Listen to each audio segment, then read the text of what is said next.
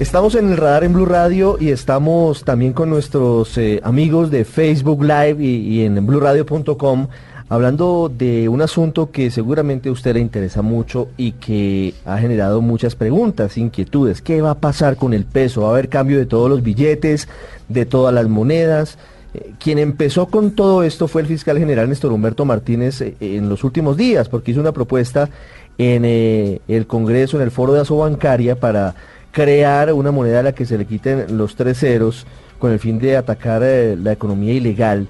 Pero esto viene marchando desde hace mucho tiempo, se han presentado muchos proyectos en ese sentido. Esta vez parece que las cosas sí van a cuajar, parece que esta vez sí tendremos una nueva moneda. Y hemos invitado al gerente del Banco de la República para hablar sobre, sobre esto, sobre los billetes, sobre los nuevos pesos. Doctor José Chavarría, buenas tardes, gracias por estar con nosotros. Buenas tardes, Ricardo.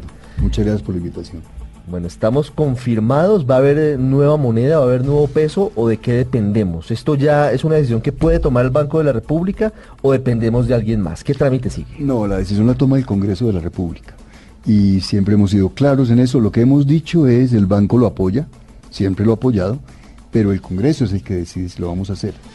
De hecho, yo eh, ayer veía una carta de Miguel Urrutia, eh, el, eh, mi antecesor. Pues uno de los más recordados gerentes del Banco de la República. diciéndole al Congreso que el banco estaba de acuerdo con la propuesta y sugiriendo algunas modificaciones a los proyectos.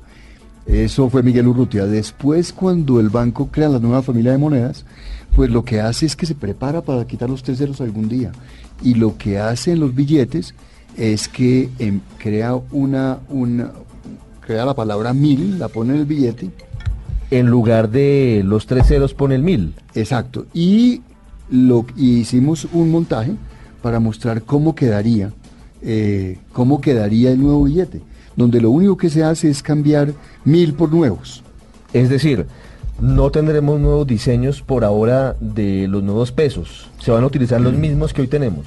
Exacto. Otra vez, como lo, como lo muestro, por ejemplo, con el caso del billete de 50 mil, pues lo que tendremos es el mismo billete, el García Márquez, con el mismo diseño. Lo único es que en vez de la palabra mil que hoy tenemos, aparecerían nuevos. Ese es el nuevo billete. ¿Y eso permite ahorrar plata? Es decir, no crear nuevos billetes, sino cambiar el mil por nuevos. ¿Es por las palabras? No, eso simplemente significa que usted cambia la denominación del billete y la simplifica. Eso simplifica para los turistas, eso simplifica las contabilidades, eso nos, nos asemeja más a un país moderno que no tiene este montón de ceros. Como ocurrió en América Latina, donde todos los países que tenían hiperinflación eran llenos de miles de, de ceros, o en Italia. Entonces eso, en parte por estética, también se quita. Ahora, nosotros no lo vamos a quitar por hiperinflación, sino porque ya tenemos muchos ceros acumulados de muchos años.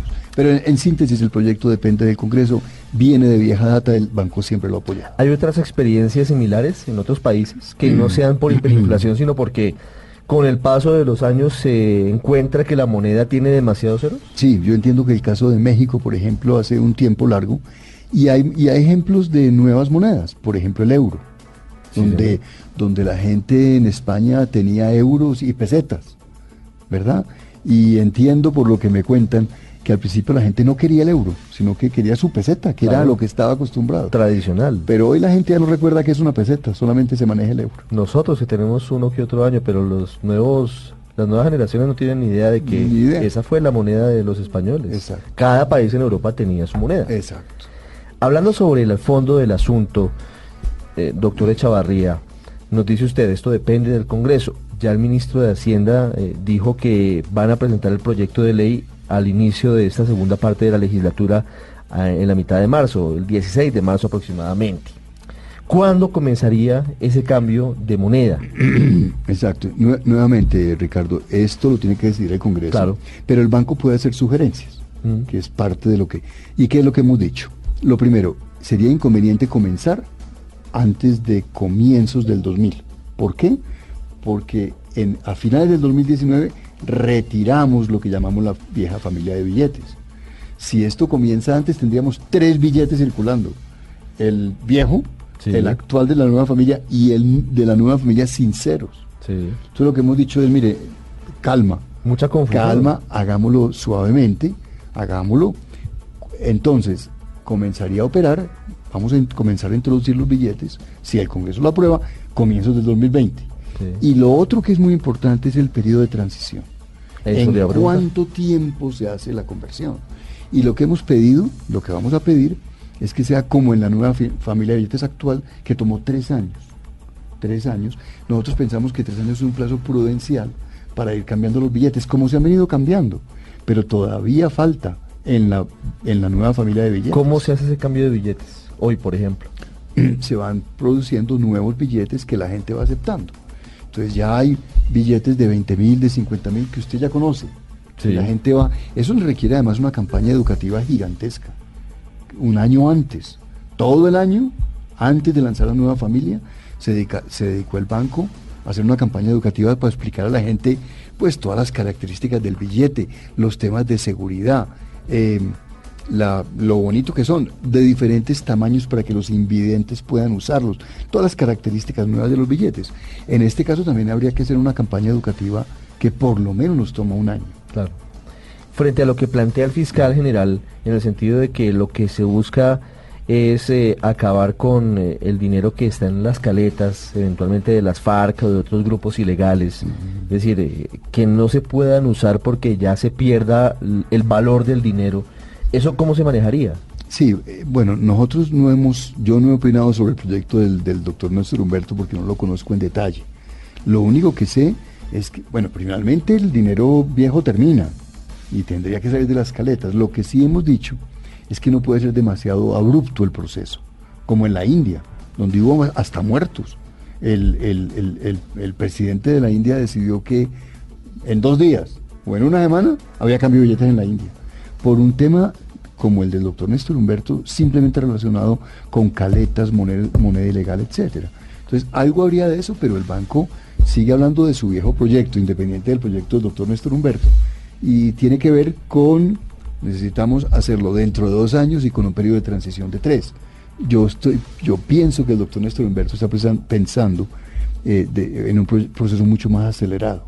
Aquí serían tres años por lo menos de transición. Exacto. ¿Cómo se hace esa transformación o ese cambio, por ejemplo, de quien no digamos que está teniendo dinero producto de una actividad ilícita, sino que nunca lo había formalizado, no lo había llevado al banco, una herencia o quizás un gran negocio, pero lo guardó en su casa? Exacto. ¿Cómo hace para demostrar que ese dinero es legal y puede hacer el cambio con los nuevos billetes? Exacto, como ocurre hoy, como ocurre hoy, Ricardo. Eh, si tú tienes si tú tienes un billete que no es de los de 50 de estos sino de los viejos de los viejos. Mm. pues tenemos un periodo de transición de tres años más dos años que queremos para comenzar. O sea queremos comenzar en el 2020 más tres años. Esos son cinco años. Eh, dentro de cinco años desaparece eh, desaparecen los viejos billetes verdad y además tendríamos estos estos billetes ya nuevos billetes ya sinceros eh, si en ese momento alguien tiene billetes de los viejos o de los que no tienen de los que no les hemos quitado los ceros, pues el Banco de la República se los cambia. ¿Verdad? Pero y, habría, y habría temas posibles de lavado de activos, como ocurre hoy también. Si usted va al Banco de la República con una carga de billetes de estos, eh, seguramente le van a pedir pruebas y van a, va a haber control de activos y eso ocurre hoy también. Claro. Usted tiene que demostrar que son producto de una actividad ilegal, de una, actividad, legal, perdón. De una actividad legal, exacto. Si usted no demuestra eso y son producto de una actividad ilegal, pues no se los van a cambiar. Exactamente. Y de hecho pues lo investigan y todo lo Exactamente, o sea, todo continuaría igual. Lo que estamos pidiendo es un periodo de transición largo para hacerlo al menor costo posible. Cuando se dé ese periodo de transición, doctor Echavarría, tendríamos coexistiendo los billetes nuevos de los 50 nuevos pesos o de los 20 nuevos pesos con billetes que digan 50 mil pesos o 20 mil pesos. No, dentro de cinco años solamente hay este, sinceros. Sí. Pero en el 2020, cuando entre en vigencia... Claro, en el 2020 tendríamos dos familias. Esta y, perdón, la que tenemos hoy, sí. y las sinceros. Sí. Ya desapareció la vieja que es la que todavía existe. es la que todavía existe por aquí tengo un billetico o sea, de los viejos. Exacto. O sea, esta. Exacto. Esta es de los viejos viejos. Exacto. Estos son los que van a desaparecer en 2000... 2023. Estos nuevos. Ah, perdón, no. Estos desaparecen en 2019. 2019, que son los viejos. 2019, Sí. finales desaparecen. Sí. Y en el 2020 comenzamos con dos familias. La que hoy está circulando que se llama Nueva Familia y la Nueva Familia Sinceros. Sí. Igual en esa transición van a recibir los billetes. Claro. Es decir, el- los 50 nuevos pesos y el billete de 50 mil pesos van a tener el mismo valor que son los 50 nuevos pesos. Exacto. Exacto. ¿Y cómo funciona entonces, por ejemplo, cuando usted empieza a cambiar eh, la lógica de las cosas, cuando usted empieza a cambiar, cuando usted empieza Exacto. en la menuda? ¿Eso Exacto. cómo es? Entonces, lo Hagamos, pongamos Sí. un ejemplo. A ver, pongamos, primero, le, le- le- le- a ver, pongamos un ejemplo. ¿Qué tal De- el salario mínimo? Sí, Hoy eh, en cuánto está el salario mínimo? Exacto. En pesos. Pong- pongamos En un pesos. ejemplo. Si el salario mínimo fuera 781.242 eh, pesos Actuales, pesos. actuales, quedaría en 781 nuevos pesos con 24 centavos de nuevos pesos. Mm. El costo de un peaje, hoy 1.700 pesos, quedaría en 11 nuevos pesos con 70 centavos, Sí. etcétera. Sí, sí. Entonces, y eso también estaría especificado, cuál es el redondeo, porque la otra pregunta que le hacen a uno es, pero la gente no aprovecha para subir precios, no Claro. hay más inflación. Claro. No, porque hay, porque hay tablas de conversión. Y por ejemplo, claro, todo esto es, todo esto es complicado y por eso necesitamos tiempo para hacerlo bien hecho y suave, ¿verdad? Tranquilamente. Porque, por ejemplo, en las tiendas tendría que haber dos, dos, dos, dos, dos precios. El precio en, en, de- en la- de En la- pesos y en nuevos pesos pesos. y en nuevos pesos. ¿verdad? Mientras se da la transición. Exacto, exacto. Entonces, este es un proceso, un proceso que pues es, es, es complicado. No- realmente no es nada complicado, porque lo que hay que hacer es dividir por mil. Pero mientras la gente se adapta, mientras desaparecen los pesos viejos, etcétera, pues vamos a tener un periodo de transición. Eh, ¿Cuánto cuesta producir cada billete? Ok, esa es una buena pregunta. Eh, y es lo que se llama el señoraje para el Banco de la República. Nosotros hacemos utilidades produciendo billetes. ¿Por qué? Un billete de baja denominación, más o menos un billete, producir un billete cuesta 100 pesos. Pero si el billete es de 100 mil, nos ganamos un montón de plata produciendo ese Claro, billete. claro. Ese es el señoraje. En promedio un billete cuesta 100 pesos, ¿verdad? Con las monedas no hay tanto señoraje porque producir una moneda es más difícil, Mm. es más costoso. Claro. Pero con los billetes es maravilloso. Ese- ese- eso es parte de las utilidades del Banco de la República que, que- que tienen los bancos centrales. Cuesta más o menos 100 pesos producir un billete que puede ser de 100 mil o de 5 mil.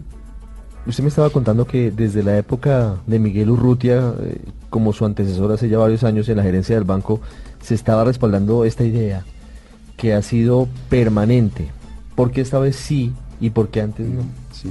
Bueno, Ricardo, yo no sé si esta vez sí. Vamos a ver. Es posible, Es- pues digamos, el a- ambiente está muy en el sentido de que, de que puede Va- salir adelante. vamos a ver qué dice el Congreso. Yo creo que algún día toca hacerlo.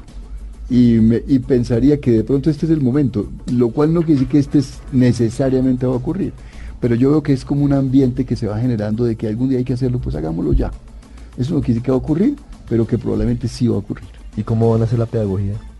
Bueno, durante todo un año tenemos que dedicarnos a explicar a la gente que vienen estos billetes, cómo es la seguridad de los billetes, qué pasa para los invidentes, de qué tamaño son los billetes, cómo puede. Todo eso requiere pedagogía. Ahora, hay un punto que es bonito y es que no es tan grave hacer la transición de estos billetes a los nuevos billetes sinceros. ¿Por qué? Porque el diseño es el mismo, porque vamos a cambiar únicamente la palabra mil, porque ya son de los mismos tamaños. Entonces, y po- entonces, por ejemplo, los cajeros que ya se reconvirtieron pueden manejar el nuevo billete sin ningún problema. Mm. A diferencia de lo que pasa hoy, porque hoy sí toca reconvertir todos los cajeros. Ya hemos reconvertido más o menos el 30% de los cajeros en el país, los bancos, Mm. pero falta el 70%. Sí. Y por eso es que todavía necesitamos todo el 2018 y todo el 2019 para hacer esa transición. ¿Cómo ha recibido el- la economía colombiana, los di- diferentes sectores, esta, esta iniciativa que, que se empieza a mover? ¿Qué le han dicho a usted? Sí, pues yo he estado como leyendo y hay gente que se opone, eh, que porque le vamos, eso implica que le van a bajar el salario. Eso no es cierto. Hay gente que dice que para qué tanto esfuerzo, que para qué gastar 0.04% del PIB en algo que no es indispensable. Y hay gente que dice que es bueno hacerlo. Incluso esta mañana leía un Twitter que decía, esperamos que esta vez no nos, no nos maten la ilusión, decía. Entonces, hay de todo. hay de todo. Hay Hay, gente ilusionada esto, con el proyecto, escépticos. hay gente que le parece que no aporta mucho y hay gente que dice que la van a engañar, ¿verdad? Eso, eso no es cierto. Eso no es cierto, eso no es cierto, por supuesto que no. Repito, en los supermercados habrá dos precios y se- se- depende con la moneda que pague, pues pagará uno u otro precio. Y en, y en cinco años, pues vamos con una sola familia. Si un apartamento hoy cuesta 500 millones de pesos, Costaría 500 mil nuevos pesos. 500 mil nuevos pesos. Usted le quita mil, Sí, exacto. interesante. Sí, sí, sí. Una gaseosa, por ejemplo, que cuesta 2 mil pesos. Una, una gaseosa que cuesta dos mil usted, dos pesos, mil pesos. dos pesos, quedaría en Dos dos pesos. 2 pesos. Algo que cuesta 500 pesos quedaría en 50 centavos. Por ejemplo, un huevo, sí, Una, una cosa que comenzaría a pasar es que tendríamos más moneda circulando. Incluso he encontrado alguna gente de edad que dice, ah, entonces van a volver los centavos como antes, ¿no? ¿Verdad? Ese tipo de cosas, pero eso es poquito, eso es poquito. Eh, dentro- pero No, sí, van a haber claro, cosas nuevas que no están pasando Me hoy. acuerdo cuando, cuando existían los centavos. Claro, claro. No, en Eso va a tiempos volver. existían y vamos a volver a los centavos. Vamos a volver a los centavos, claro. Mire, doctor Echavarría, para concluir esta charla, para el radar en Blue Radio y para nuestros eh, amigos en Facebook Live, ¿qué beneficios trae para la economía colombiana este cambio? Sí, simplemente es un, es es un cambio de, de- de denominación que simplifica las transacciones, que nos asemeja más a un país moderno, eh, y para los turistas también lo facilita. Es un cambio que hay que hacer algún día, repito, como la lira italiana, eh, pero, no pero tampoco crea, crea grandes traumatismos. Es un simple cambio de denominación que facilita las, las operaciones entre la gente. Doctor Juan José Chavarría, gerente del Banco de la República, muchas gracias por estos minutos en el radar y para nuestros amigos en Facebook Live. Gracias, Ricardo, por la invitación.